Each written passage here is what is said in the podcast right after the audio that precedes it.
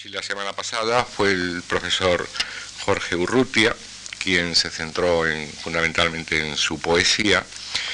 En esta, hoy y el próximo jueves, el profesor Caldera nos hablará de su teatro y a propósito fundamentalmente de su obra, diríamos, más emblemática, el, el Tenorio. Como bien saben ustedes, el asunto del Don Juan tenía ya antecedentes muy ilustres antes de que Zorrilla cayera sobre tomar el asunto y ese será eh, hoy el objetivo de nuestro conferenciante, quien pasado mañana, de la mano de doña Inés, eh, analizará la pieza para, para nosotros. Unas breves palabras para presentarles a ustedes al profesor Caldera, Hermano Caldera, que es eh, profesor de Lengua y Literatura Española en la Facultad del Magistero, como dicen ellos, de la Universidad de, de Génova, desde 1965.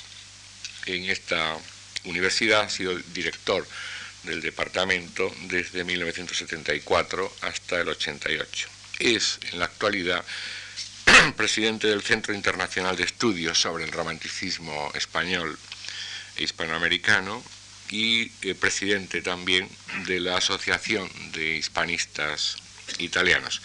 Conferencias, seminarios eh, ha dado el profesor Caldeira, por supuesto en Italia y, en España, donde prácticamente tiene su, segunda casa, eh, pero también en Francia, en Canadá, en Estados Unidos, en Alemania. Múltiples libros y ensayos sobre nuestras letras avalan la trayectoria científica del profesor Caldera, muy apreciada en los ambientes eh, profesionales. Eh, muchos de ellos, la mayoría, referidos al teatro español, desde el siglo de oro hasta nuestros días, hasta Buero Vallejo, por ejemplo, pasando por Don Ramón de la Cruz o Moratín, y el siglo XVIII, donde precisamente sus ensayos han vuelto a, revivir, a resucitar un género en su día apreciadísimo por el público, hoy prácticamente desconocido hasta que el profesor Caldera lo, estudió, las comedias de magia. Pero yo diría que son sus estudios sobre nuestro teatro romántico los que le han dado eh, justísima fama, sus libros Il drama romántico en España, editado en la Universidad de Pisa en 1974, o La comedia romántica en España, eh, editado por eh, la editorial Giardini, también en Pisa, en 1978. Son ya dos libros absolutamente clásicos en nuestros estudios así como los que les citaba antes, los ensayos dedicados a las comedias de magia del 18 o la, refundición, un tema muy, muy presente en la bibliografía del profesor Caldera, la refundición de los clásicos del siglo de oro durante el periodo romántico. Una síntesis de estas aportaciones podemos leerla en español en el segundo volumen de la historia del teatro en España, editada por Taurus en 1988, en el que le fue confiado el capítulo, el primer capítulo referido al teatro español del, siglo XIX. También en italiano, en la historia de la civiltà, de la civiltà literaria española, editada por Lautet en Turín, eh, le fue confiado el capítulo de nuestro teatro, entre otros muchos asuntos. Quiero darle las gracias en nombre de todos los que trabajamos en esta casa al profesor Caldera por haber aceptado nuestra invitación a participar en este pequeño cursillo y a todos ustedes por estar hoy con nosotros. Muchas gracias. Eh, creo que es este mi sitio, ¿verdad? gracias.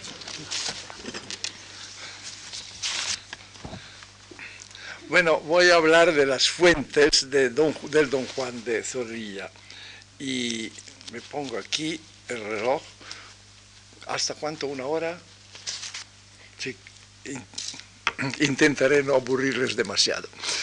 Bueno, hablar de las posibles fuentes del Don Juan de Zorrilla significa referirse a un ingente caudal de obras literarias, teatrales y no, y a un gran número de leyendas preliterarias que en un momento dado confluyeron en el burlador de Tirso de Molina y de allí se difundieron a lo largo de una producción multisecular. El problema se complica porque además, porque aunque queramos reducir la investigación a las solas composiciones que Zorrilla hubiese leído, y se trataría de una operación bastante complicada, no podríamos no tener en cuenta las aportaciones de otras obras que influyendo de cualquier manera en el desarrollo del mito pudieron, aunque sea indirectamente, influir sobre el dramaturgo español. Ni Zorrilla puede, por otro lado, ayudarnos mucho, ya que las referencias que él hace a sus lecturas sobre el asunto resultan confusas, seguramente inexactas, y además defectuosas por algunas evidentes, quizás intencionales omisiones. En el capítulo 18 de sus recuerdos del tiempo viejo, narra Zorrilla. En febrero del 44 volvió Carlos Latorre. Carlos Latorre era el gran actor de la época, muy amigo de Zorrilla. Volvió Carlos Latorre a, a Madrid y necesitaba una obra nueva. Correspondíame de derecho aprontársela, pero yo no tenía nada pensado y urgía el tiempo. El teatro debía cerrarse en abril. No recuerdo quién me indicó el pensamiento de una refundición del burlador de Sevilla, o si yo mismo, animado por el poco trabajo que me había costado la de las travesuras de Pantoja, di en esta idea registrando la colección de las comedias de Moreto. El hecho es que, sin más datos ni más estudio que el burlador de Sevilla de aquel ingenioso fraile, y su mala refundición de Solís, que era la que hasta entonces se había representado bajo el título de No hay plazo que no se cumpla ni deuda que no se pague o el convidado de piedra, me obligué yo a escribir en 20 días un Don Juan de mi confección. Tan ignorante como atrevido, la emprendí yo con aquel magnífico argumento sin conocer ni Le Festin de Pierre de Molière, ni el precioso libreto del abate da Ponte, ni nada, en fin, de lo que en Alemania, Francia e Italia se había escrito sobre la inmensa idea del libertinaje sacrílego personificado en un hombre, Don. Son muy notables las confusiones de este pasaje. En primer lugar, la atribución a Moreto de una obra que, a pesar de las incertidumbres que, reinan acerca de su paternidad, nadie había considerado nunca como producto del autor del desdén con el desdén, que además Zorrilla define como ingenioso fraile, dándonos la impresión de que realmente quería referirse a Tirso de Molina. Tampoco va acertado Zorrilla con la pieza titulada No hay plazo que no se cumpla, etcétera, que atribuye a Solís, y aquí hay que preguntarse, Dionisio, el afamado refundidor decimonónico, o Antonio, el dramaturgo barroco, cuando es, sin duda alguna, de Antonio de Zamora. Pero lo que nos más afecta es la omisión del nombre de Alejandro Dumas, cuyo don Juan de Maganá Don Juan de Marana o la Chute d'Anange no podía serle desconocido, no solo por haberle traducido hacía cinco años su amigo y colaborador Antonio García Gutiérrez, sino también por las numerosas huellas que dejó la pieza de Zorrilla y que varios críticos han puesto justamente de relieve. Descartadas pues por inseguras las declaraciones del mismo autor, el único camino que le resta al investigador que quiera averiguar las fuentes de la obra de Zorrilla es el de detenerse en los aspectos que se van paulatinamente incrustando en el mito y que al reaparecer en el tenorio nos permiten hablar de ciertas influencias directas o indirectas. Naturalmente, el núcleo más importante e imperecedero de la leyenda con sus motivos a ella estrictamente conexionados, se encuentra en el burlador de Sevilla, que Tirso de Molina, según la tradición crítica corriente, o Andrés de Claramonte, según una más reciente interpretación, compuso alrededor de 1620. Por comodidad, aviso, eh, seguiré en esta charla atribuyéndolo a Tirso, sin que por eso pretenda rechazar la paternidad de Claramonte, no quiero meterme en el asunto. Como sé si todos los que me honran con su asistencia conocen o recuerdan el contenido de la pieza, voy a dar un rápido resumen para que resulte más claro en qué dirección van las referencias. Don Juan Tenorio es sorprendido en el Palacio Real de Nápoles en el momento en que sale del cuarto de la duquesa Isabela en el cual ha conseguido entrar fingiéndose el duque Octavio, novio de la chica. Bueno, esto puede, nos, hacernos sonreír, cómo podía la, la duquesa Isabel no darse cuenta, pero esto entra dentro de las convenciones teatrales, sobre todo las de la época. Para evitar el escándalo, se le envía a España pero el barco naufraga cerca de la costa española y don Juan, con su fiel criado Catalinón, el gracioso, es curado por la pescadora Tisbea, que se enamora de él y, fiando en sus promesas de matrimonio, se le concede. Don Juan y el criado huyen y los encontramos en Sevilla, donde el burlador, fiel a su apodo, intenta seducir a la novia de su amigo, el marqués de la Mota.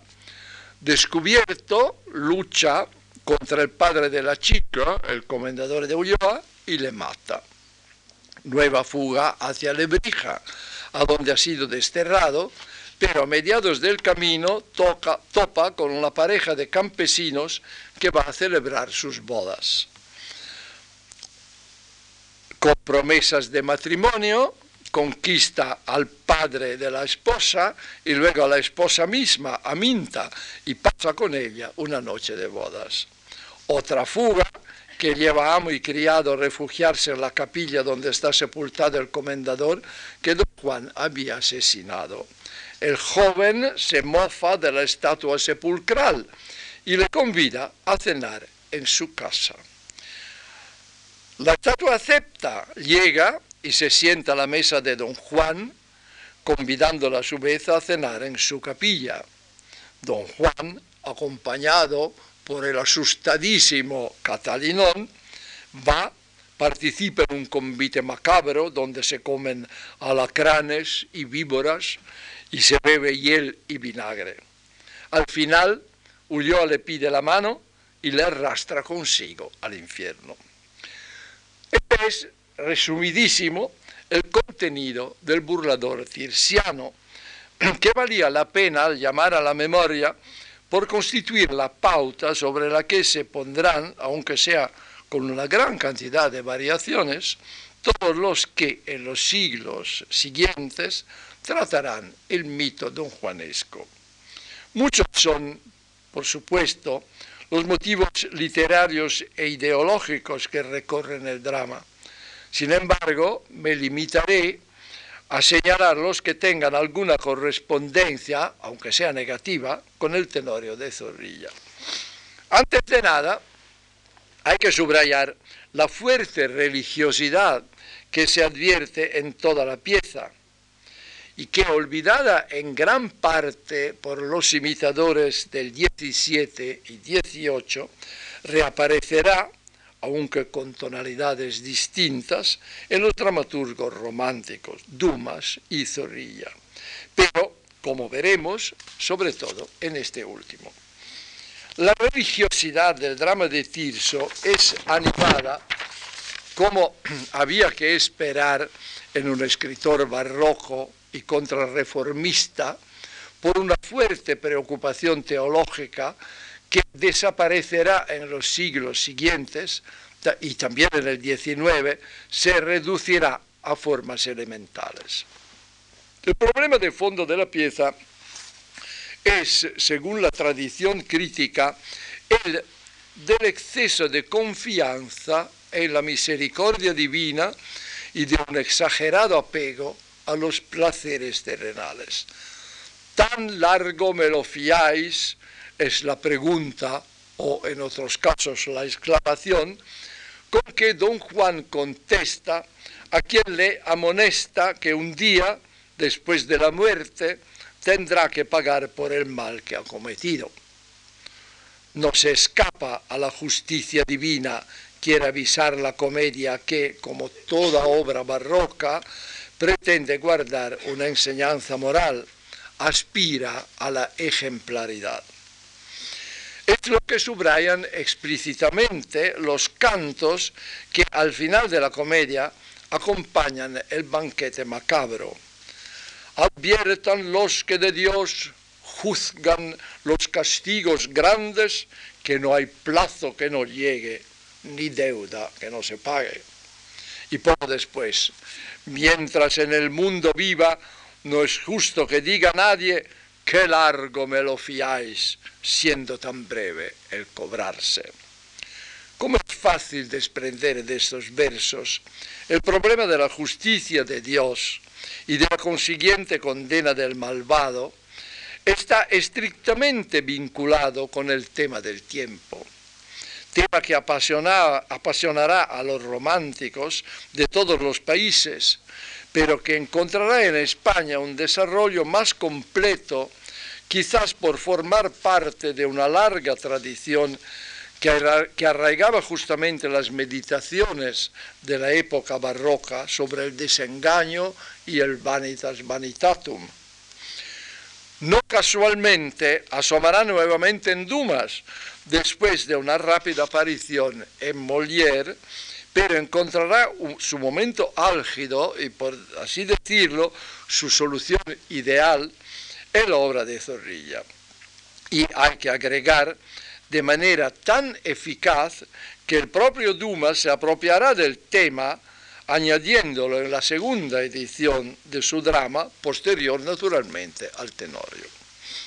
Volviendo a Tirso, nos llama la atención en los versos citados la afirmación de que no hay plazo que no llegue y la consideración de la brevedad de la vida, siendo tan breve el cobrarse. Con su desenvuelto tan largo me lo fiáis, don Juan demuestra pues una indiferencia pecaminosa hacia la problemática existencial de vida y muerte por querer de cierta manera borrar el segundo término, la muerte. En la muerte don Juan no piensa a su padre que le recuerda que es juez fuerte Dios en la muerte, contesta con sorna. En la muerte, tan largo me lo fiáis, de aquí allá, hay gran jornada no piense en la muerte porque solo piensa, porque solo se preocupa por la gran jornada de la vida. Una vida que exenta del pensamiento de la muerte no puede ser otra cosa que una carrera de carnalidad que simboliza el materialismo, el inmanentismo se diría entonces más acusado. La efímera brevedad del tiempo humano al cual se confía totalmente don Juan, encuentra su forma emblemática en la carrera afanosa que le empuja de una aventura erótica en otra, cada una de las cuales dura pocas horas, el tiempo justo se diría para dejar espacio a una nueva burla. Y es este otro motivo que pasará a Zorrilla, el cual convertirá a su héroe en una suerte de amadora de estajo, obsesionado por el tiempo que tiene que dedicar a cada conquista. Ese personaje que imaginamos casi jadeante en sus veloces desplazamientos, miren, de Nápoles a España, de la playa a la ciudad, al palacio, al campo, a la capilla, el espacio sigue el mismo ritmo del tiempo. Se contrapone el movimiento lento y pausado de la estatua de don Gonzalo, que simboliza el tiempo eterno. Una lentitud que parece confluir en la casi inmovilidad del gesto final con que aferra la mano de don Juan. Inmóvil, solemne y amenazador el comendador de Ulloa, en tanto que don Juan intenta salvarse recorriendo esos movimientos frenéticos que siempre le han caracterizado, Como la daga he de matarte, mas ay, que me canso en vano de tirar golpes al aire. En fin, en fin, vence el tiempo de don Gonzalo, el tiempo ultraterreno. La estatua se hunde con don Juan y el reto del tan largo me lo fiáis termina demostrando su total inanidad. Este héroe de las conquistas amorosas, lo que falta de manera contundente es el menor asomo del amor o de la misma pasión. Don Juan solo conoce el sexo, que practica de manera rutinaria y casi por compromiso, como diría Lorca. ¿Quién eres, hombre? Le pregunta Isabela al darse cuenta de que no se trata de Octavio. Con indiferencia le contesta nuestro héroe, ¿quién soy? Un hombre sin nombre. Y poco después, al rey que le dirige la misma pregunta, intenta explicárselo todo como una normal, obvia relación entre los sexos. ¿Quién ha de ser? Un hombre y una mujer. Asimismo, cuando contempla la belleza de la pescadora Tisbea, parece ser que lo que le empuja no es tanto el deseo como el empeño, su característico empeño de burlador. Esta noche he de gozalla.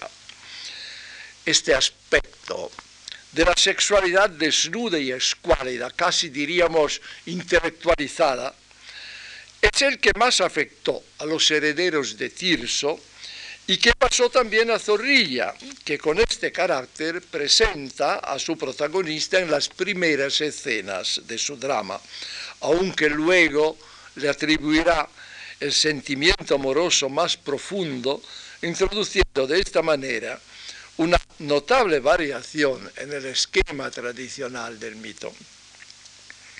Sin embargo, hay un antecedente que posiblemente Zorrilla desconocía, pero que pudo quizás influir en esta vida extraliteraria que el mito don Juanesco debió de vivir en España y que pudo llegar al escritor romántico por el camino de la tradición oral.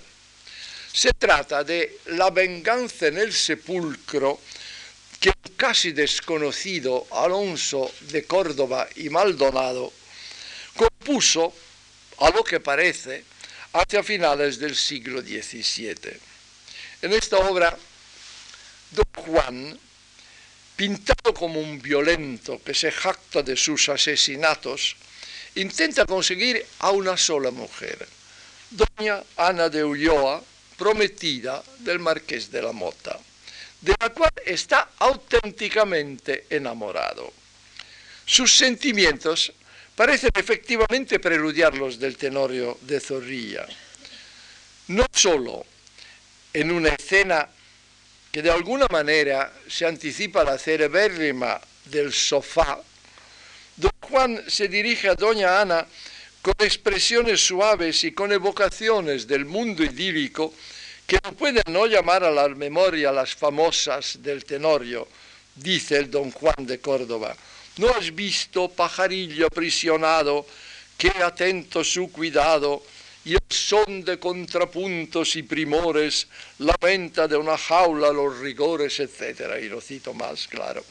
Sino que hacia el final confiesa que se encuentra en un estado de turbación rayana en el rescate moral o en el cambio radical de vida.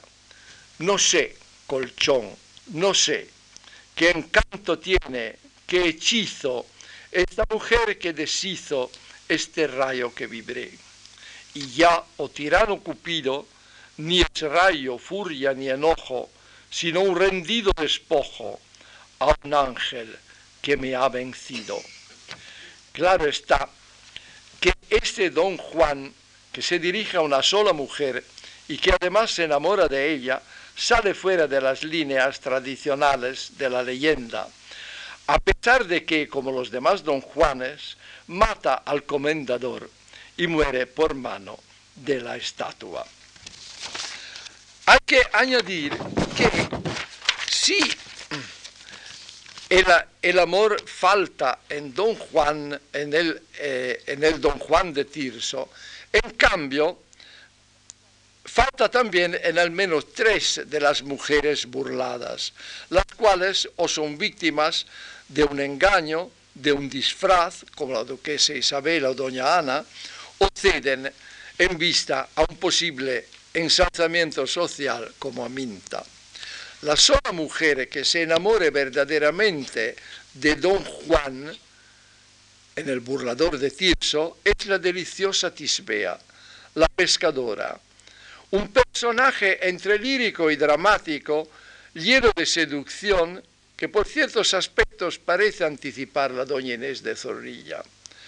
Con mucha habilidad y con una sensibilidad hacia la psicología femenina bastante rara en el siglo de oro, que de costumbre tiene una perspectiva masculina, Tirso describe la parábola de la infatuación amorosa que va apoderándose poco a poco de Tisbea, la cual aparece en las tablas manifestando en un largo monólogo su indiferencia hacia cualquier estímulo del amor. Yo de cuantas el mar pies de jazmín y rosa, en sus riberas besa con fugitivas olas, sola de amor exenta, como en ventura sola, tirana me reservo de sus prisiones locas. En este, llamémosle así, vacío psicológico, hace mella la fuerte personalidad de don Juan. Así que, paulatinamente, asistimos a su gradual cedimiento. A don Juan, que saliendo del desmayo le pregunta, ¿dónde estoy? Contesta, ya podéis ver, en brazos de una mujer. Luego, bastan pocas palabras de don Juan para que ya esté obligada a reconocer un principio de enamoramiento. Mucho fuego prometéis, plega a Dios que no mintáis y poco después ya expresa de la pasión. Por más helado que estéis, tanto fuego en vos tenéis que en este mío os ardéis. Al final cede poniéndole la condición de costumbre. Yo a ti me allano bajo la palabra y mano de esposo y con la tradicional amonestación. Advierte mi bien que hay Dios y que hay muerte, a lo cual, como había de esperar, conteste el libertino, esta vez en una parte, que largo me lo fiáis.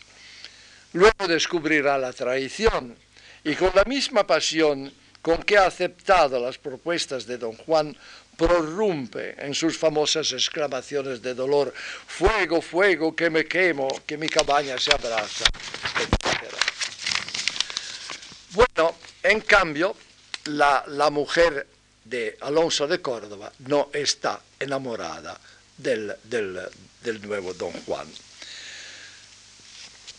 Eh, en la pieza de Córdoba, igualmente importante, es el sentimiento del tiempo, que desenvuelve y profundiza los antecedentes tirsianos. Este Don Juan se revela contra las limitaciones temporales, contra la tiranía ejercida por el tiempo. Por lo tanto, le parece que el plazo que doña Ana le pide con ficción, mentirosamente, para, para alargar sencillamente la espera, antes de concederle su mano, es intolerablemente largo. A doña Ana le pide dos días y él dice, será un año. Y cómo, y más que el héroe de Tirso, pretende recortarse un tiempo a su medida y con orgullo satánico, se declara dueño del tiempo mismo. En mí no están al tiempo sujetos los placeres de la vida. Todo dura lo que quiero, todo se sujeta a mí y nada obedece al tiempo.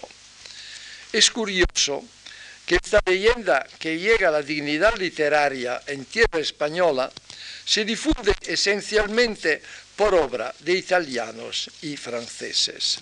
De estos últimos, sobre todo, de manera que la venganza en el sepulcro casi aparece como un suceso ocasional. Sin embargo, otro autor español ofrecerá a principios del siglo XVIII su contribución a la elaboración del mito don Juanesco.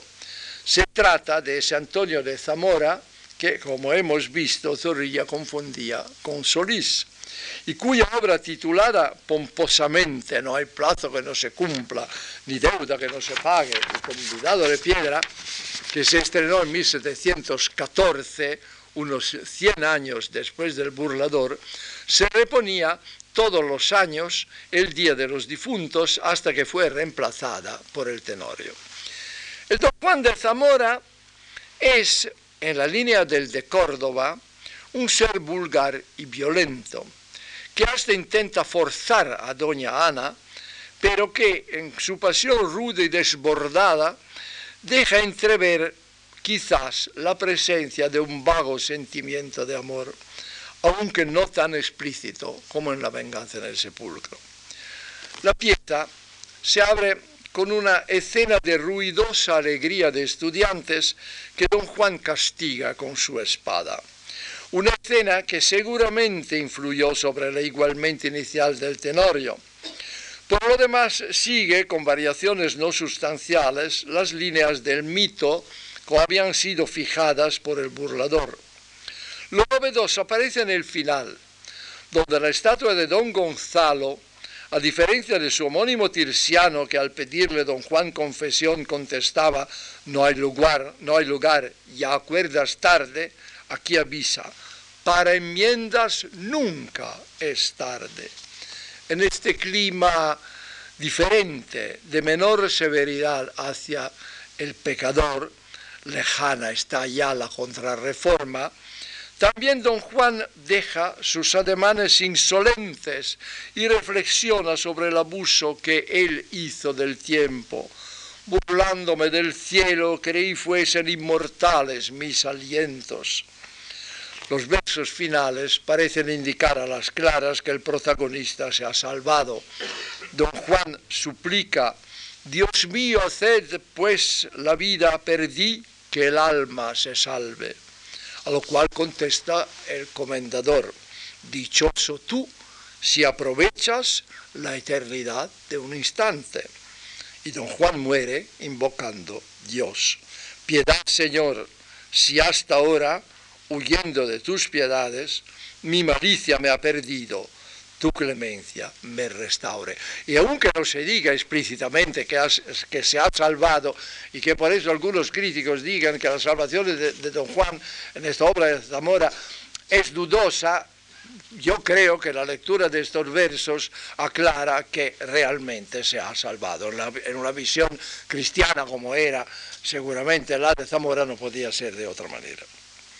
Es la primera y única vez que don Juan se salva, antes de la obra de Zorrilla, el cual seguramente recordaba estos versos cuando escribió conclusión de su drama, de su drama es el Dios de la clemencia, el Dios de don Juan. Pero antes de que Córdoba y Maldonado empezase su reelaboración de, del burlador, un italiano desconocido que solemos llamar el pseudo Cicognini porque se atribuyó injustamente a este autor, componía, parece antes de 1650, es decir, pocos años después del burlador, unos 30 años quizás, una pieza titulada Il convitato di Pietra, que sin alejarse sustancialmente del texto tirsiano, lo llevaba a los modos y gustos, y gustos de la comedia dell'arte bastantes concesiones a la comicidad. Y la moral muy sencilla, sin el respaldo teológico o al menos religioso de Tirso, es que del mal segue il mal del bene, il bene. En la línea del pseudo Cicognini, pero con ulteriores concesiones a los aspectos que pudiesen despertar la risa, se ponen los scenari de la commedia dell'arte. Come se sabe, se trataba de breves bosquejos de la trama que dejaban al actor la tarea de inventarse el, diálogo que él animaba con la introducción de lazzi, o sea, de chistes verbales acompañados a menudo por ademanes ridículos. El que los cómicos del arte se hayan apoderado de la leyenda de Don Juan se debe en gran parte a las posibilidades espectaculares que ésta llevaba en sí, sobre todo con ese final que estaba emparentado con tantos recursos propios de la comedia del arte, un género muy popular entonces. Uno de esos scenari, usado por la compañía italiana de Locatelli, inicia la serie de esos festén de Pierre, convites de, Piedro, de, de, Pedro o de Piedra, que se llamaron así por una curiosa evolución. El nombre deriva de una versión aproximada del subtítulo El convidado de piedra. Se redujo a convite de piedra y luego por la homofonía en francés del nombre propio y nombre común, Pierre y, Pierre, pasó a ser el convite de Pedro. Y este nombre, Pedro, o mejor dicho, Pierre, pasó a ser el nombre del comendador que en, los, en las obras francesas ya no se llama Gonzalo. Como se puede desprender de los subtítulos, que son U le fils criminel, estos dramas hacen hincapié sobre todo en las irrespetuosas reacciones de don Juan a las inútiles tentativas de su padre de llevarle al camino de la virtud. Un motivo que ya aparecía, aunque no tan marcado en el burlador, y que reaparecerá también de paso en Zorrilla, y que en cambio adquiere importancia capital en las dos primeras piezas francesas, la de Dorimon 1658 y de Villiers 1659. Obras pesadas que proceden lentamente con sus interminables alejandrinos, aportan sin embargo un elemento nuevo que Dumas y Zorrilla aprovecharán debidamente, el catálogo de las mujeres burladas es un motivo de derivación de la comedia del arte, que siempre tenía entre los objetos escénicos la lista, es decir, un gran rollo de papel que un cómico desplegaba en el escenario, a veces lanzándolo hasta los espectadores. Era un aspecto de comicidad gestual en el cual se integraba perfectamente el elenco hiperbólico de las mujeres burladas por el protagonista. Eh, allí se añade, sí, la rubia, la, morena, la alta, la baja, todo, todo lo que puede naturalmente despertar la risa. Claro está que este motivo traía inspiración de Tirso, el cual, escogiendo como mujeres burladas a una noble, una pescadora, una burguesa y una campesina, Quería, con ese juego de alusiones que caracteriza el teatro barroco, sugerir la amplitud casi universal de las conquistas de Don Juan. Por otro lado, ya el Don Juan de Córdoba había hecho una lista, oral por supuesto, de sus fechorías, que en realidad, hay que decir, eran más matrísticas que eróticas. No merece que nos detengamos más en estos festins de Pierre, sino es para citar un pasaje de Villiers en el cual se cumple una exaltación de don Juan como ser superior que parece anticiparse, anticiparse a cierto diálogo entre Buttarelli y Tutti. En una serie de preguntas y respuestas, así aparece delineado don Juan, eh, lo ha traducido en español. Su talle bello y rico, su aire audaz, su pelo muy rubio, su porte glorioso. Análogamente dirán en la pieza de Zorrilla el tabernero y el criado, rico, ¿eh? Varea la plata, franco como un estudiante y noble como un infante, etcétera, etcétera. Muchas novedades introdujo en 1665 Molière en su Don Juan ou Le Festin de Pierre, obra que estudiosos franceses y francesistas han calificado de muy acertada y que yo tengo que confesar, será seguramente una incapacidad mía, que a mí me parece mediocre, muy lejana de la genialidad de otras piezas de este gran escritor. El don Juan Molleresco es un libertino en el sentido originario de la palabra, es decir, un, uno que reivindica la liberación del pensamiento y de la conducta del hombre. Impío quiere, quiere darle la limosna a un pobre con tal que blasfeme. Seduce a dos mujeres al mismo tiempo y se mofa alegremente de ellas. Está casado, pero ya se ha cansado de su mujer y la humilla. Hasta se mofa del padre y desprecia sus amonestaciones en la tradicional línea francesa del fisc criminel. Molière insiste con mucho más ahínco que sus predecesores en el tema del tiempo y hasta llega a emblematizarlo en un espectro que tiene el aspecto de mujer y que avisa Don Juan no tiene más que un momento para aprovechar la misericordia de Dios. Don Juan contesta de manera hostil y el espectro se convierte simbólicamente en la figura del tiempo representado con su tradicional hoz en la mano. El tema del tiempo, pues, que serpeaba desde el principio en la historia de Don Juan, adquiere de esta manera forma concreta, convirtiéndose por consiguiente en actante.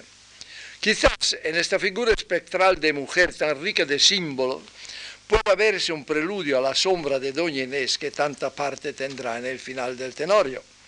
Tal vez una sugerencia que a Zorrilla le vino de Molière gracias a la mediación de Dumas.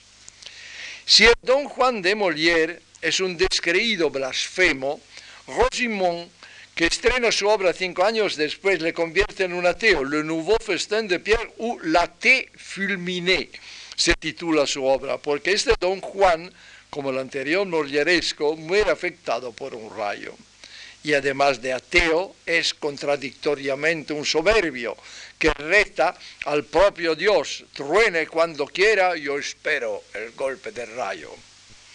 Ha pasado quizás menos de medio siglo desde cuando el don Juan de Tirso pedía cristianamente confesión. Los don Juanes españoles y franceses se van pues alejando mutuamente, aunque ninguno de ellos puede ocultar el origen circiano. De todas formas, todos los autores revelan un interés por la figura problemática de su protagonista que les empuja a construirla sobre un fondo ideológico.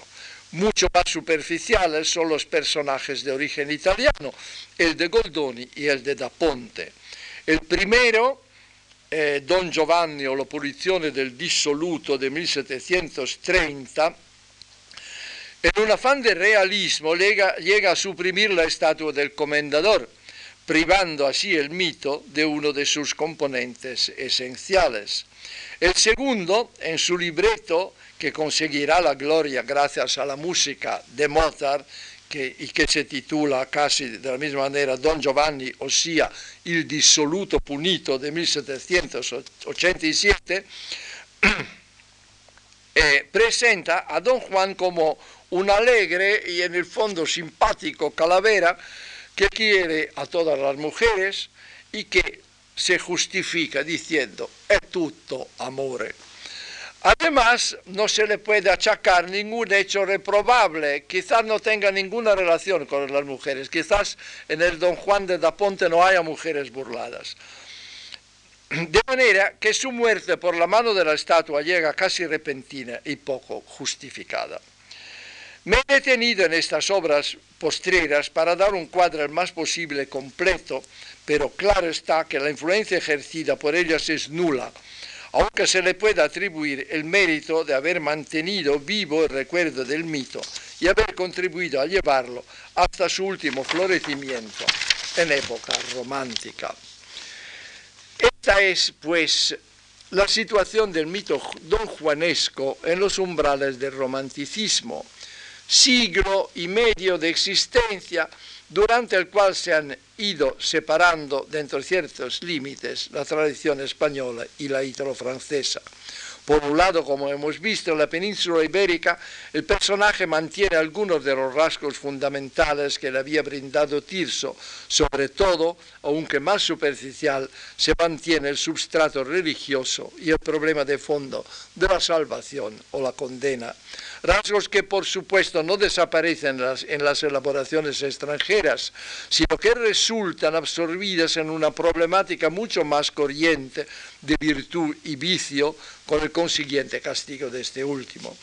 Por eso se van acumulando en Don Juan aspectos todavía más repugnantes para hacer de él un ser odioso, hijo criminal, ateo, vicioso y corrompido son los rasgos que ya se anuncian desde los títulos.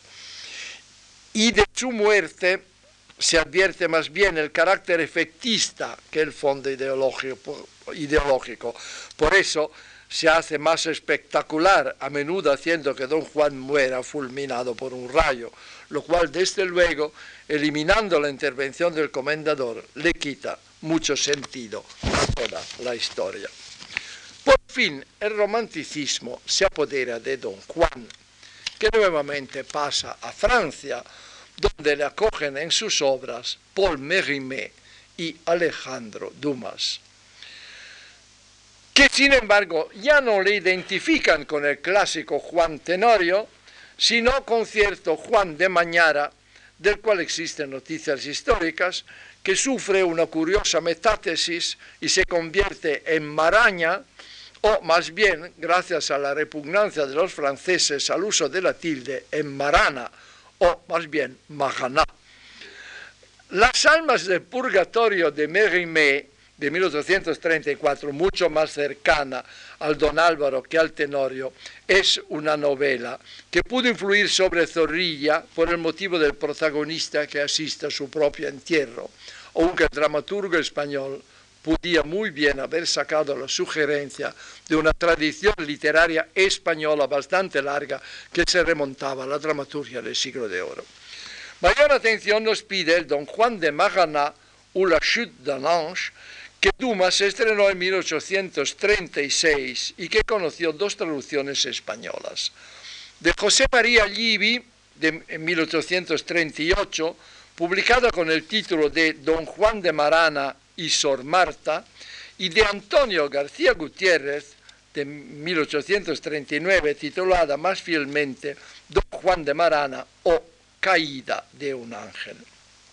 Esta segunda es más fiel al original también en el texto, que traduce casi literalmente, en tanto que Givi le modifica de manera consistente en el intento de alcanzar mayor realismo, lo que le induce a suprimir todas las escenas que pertenecen al mundo sobrenatural. No es muy fácil resumir brevemente el Don Juan de Dumas, ya que consiste en la acumulación de episodios cuyo único vínculo es a menudo la figura de Don Juan, que pasa de una en otra aventura, según la técnica que se suele definir a tiroir se abre sobre una contienda entre el ángel bueno y el malo, cada uno de los cuales quiere el alma del protagonista. Este aparece metido en una orgía, en tanto que su padre se está muriendo en la habitación de al lado.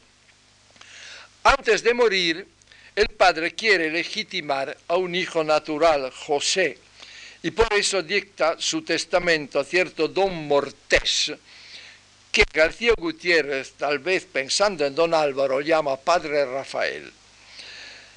Para no verse privado de la herencia, don Juan mata al cura antes de que su padre pueda firmar el acto.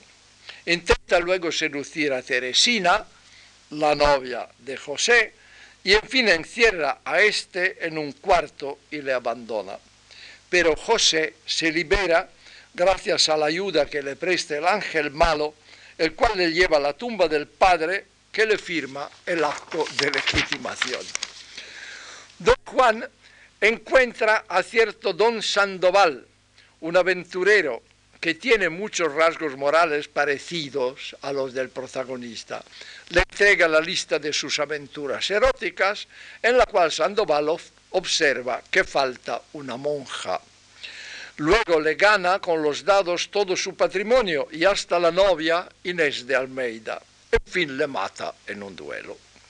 Inés muere envenenándose y don Juan va a visitar a su hermana, la monja Sor Marta, que en realidad es el ángel bueno que se ha encarnado en ella.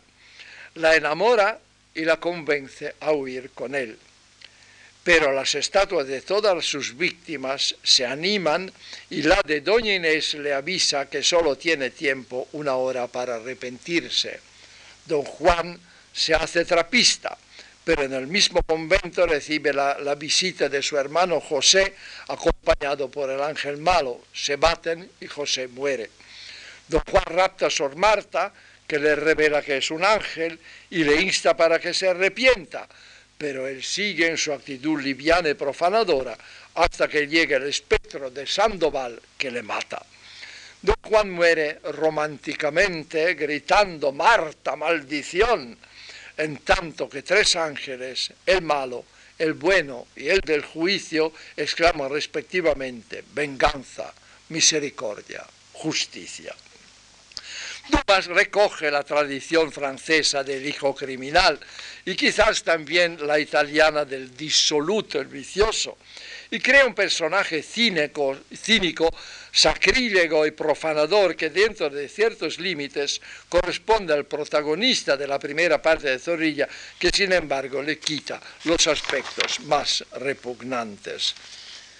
Es verdad que tiene también sus altibajos y que hay algunos raros momentos en que parece haber embojado el camino de la virtud, pero de costumbre la maldad prevalece en él, aun cuando pronuncia palabras aparentemente cariñosas.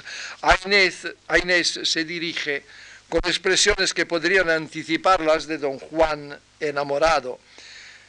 Qué cosa, leo la traducción de García Gutiérrez, qué cosa tan santa es el amor, cuando dos corazones nacidos, el uno para el otro, respiran unidos como dos flores que crecen en un mismo tallo, pero el contexto en que las pronuncia nos manifiesta que se trata de una interpretación irónica y escéptica. Por supuesto, ignora el amor, como todos sus antecesores, con la excepción del de Córdoba. En cambio, conforme a la tradición, Sor Marta es fascinada por él y le confiesa, como Tisbea, y como más tarde Doña Inés su rendición. Oh Dios mío, yo experimento unas emociones tan desconocidas y oigo en mis sueños unas palabras vagas que no comprendo. Y hasta llega a pronunciar esas palabras apasionadas que Zorrilla con más fuerza y de manera más chocante, aunque sin el toque de la profanación, pondrá en los labios de su doña Inés. Dice Marta, me parece que en este momento obedezco a un poder sobrehumano que me impulsa, que me impulsa hacia vos, que arranca de lo más profundo de mi corazón palabras que dormían olvidadas. Oh, perdonadme, Dios mío, están en una iglesia, ¿eh? tened piedad de mí, aquí en vuestra santa iglesia, iba a decir don Juan, yo os amo. Dumas quiere envolver todo el drama en una capa de religiosidad, confiriéndole el carácter de comedia sacra, y no es casual que subtitule su obra Misterio, y que introduzca varios episodios que se desarrollan en un mundo ultraterreno o en curiosos entrelazamientos entre vida y muerte. Fue quizás este uno de los aspectos que más influyeron en la obra de Zorrilla, quien sin embargo intentó elaborarlos en tonos más moderados.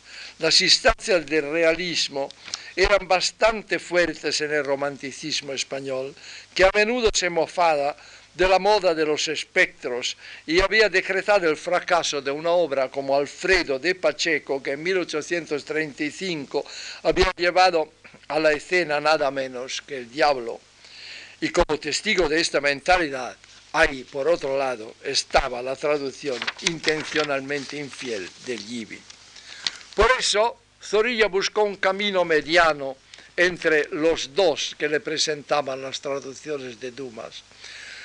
Lo que se nota ya desde el título, donde en lugar de misterio pone un menos comprometido drama religioso fantástico, y sobre todo en el final, que a pesar de desarrollarse en una atmósfera sobrenatural, se coloca en realidad en un estado de perenne incertidumbre entre lo real, lo soñado y lo trascendente. Por otro lado, Zorrilla comprende la eficacia de un don Juan objeto de la lucha entre el ángel bueno y el ángel malo, pero advierte la necesidad de renunciar a esas figuras más propias del auto sacramental y por lo tanto lleva la lucha a lo interior del personaje y, la realiza escénicamente con la división de la obra en dos partes, respectivamente a lo humano y a lo divino según la más legítima tradición española. De Dumas toma también la idea fecunda de oponer a don Juan un rival digno, aunque inferior, idea que por otro lado provenía del personaje tirsiano del marqués de la Mota. Sin embargo, Zorrilla separa al rival de la posición de personaje algo apartado que solo comparece a la mitad de la historia y le atribuye una función más importante, ya que de su encuentro con don Juan al principio brotan todas las vicisitudes del drama. Y naturalmente acoge la sugerencia de la estatua de Doña Inés, que convierte en la sombra de Doña Inés, con la función de amonestar al protagonista para que se arrepienta y en Inés junta también la dedicación amorosa de Sor Marta y el fondo angelical de esta. En cambio mantiene la estatua del comendador que Dumas había suprimido, una supresión parcialmente justificada por el hecho de llevar a las tablas a un personaje diferente del Don Juan tradicional. Zorrilla se reanuda la tradición hispánica, introduce nuevamente ese extraño personaje al cual el público español no habría sabido renunciar. Sin embargo, al darse cuenta de la importancia que podía adquirir en su obra la figura de Doña Inés, hace que la estatua del comendador comparta con la sombra de ésta los momentos finales del drama. Los tiempos han cambiado y la mujer, la mujer romántica, es destinada a adquirir una función central en la vida del hombre y por consiguiente en la escena. Y esta intuición Zorrilla se la debe a Dumas, aunque a él le corresponda el haber sabido perfeccionarla. Como sabido, Zorrilla criticó a menudo su Tenorio, hacia el cual guardaba cierto rencor que aunque lo negase le venía del constatar impotente las ganancias enormes de los editores a los cuales había vendido sus derechos. Le criticó mucho en varios pormenores, pero de sus reparos siempre salvó a la figura de Inés. Mi obra tiene una excelencia, escribe en su recuerdo del mundo viejo, que la hará durar largo tiempo sobre la escena, un genio tutelar en cuyas alas se elevará sobre los demás tenorios la creación de mi doña Inés cristiana. Quien la aquilata la obra, la ilumina y la da relieve es doña Inés. Yo tengo orgullo en ser el creador de doña Inés. El pueblo aplaude a doña Inés porque ve tras ella un destello de la doble luz que Dios ha encendido en el alma del poeta, la inteligencia y la fe. Otro motivo que aparece en Dumas y que de Dumas pasa a Zorrilla es el del catálogo de las mujeres, que ya gozaba de una larga tradición, que en Dumas, sin embargo, se enriquece con la implícita invitación de parte de Sandoval a añadir una monja. Zorrilla quita el aspecto demasiado profanador, convirtiéndole en una novicia que no ha profesado todavía y que por lo tanto puede acceder a un amor puro, a diferencia del que siente la monja Ángel del dramaturgo francés. Podemos pues concluir afirmando que las deudas de Zorrilla con sus antecesores sobre todo con los más inmediatos, como Dumas y sus traductores españoles, son evidentes.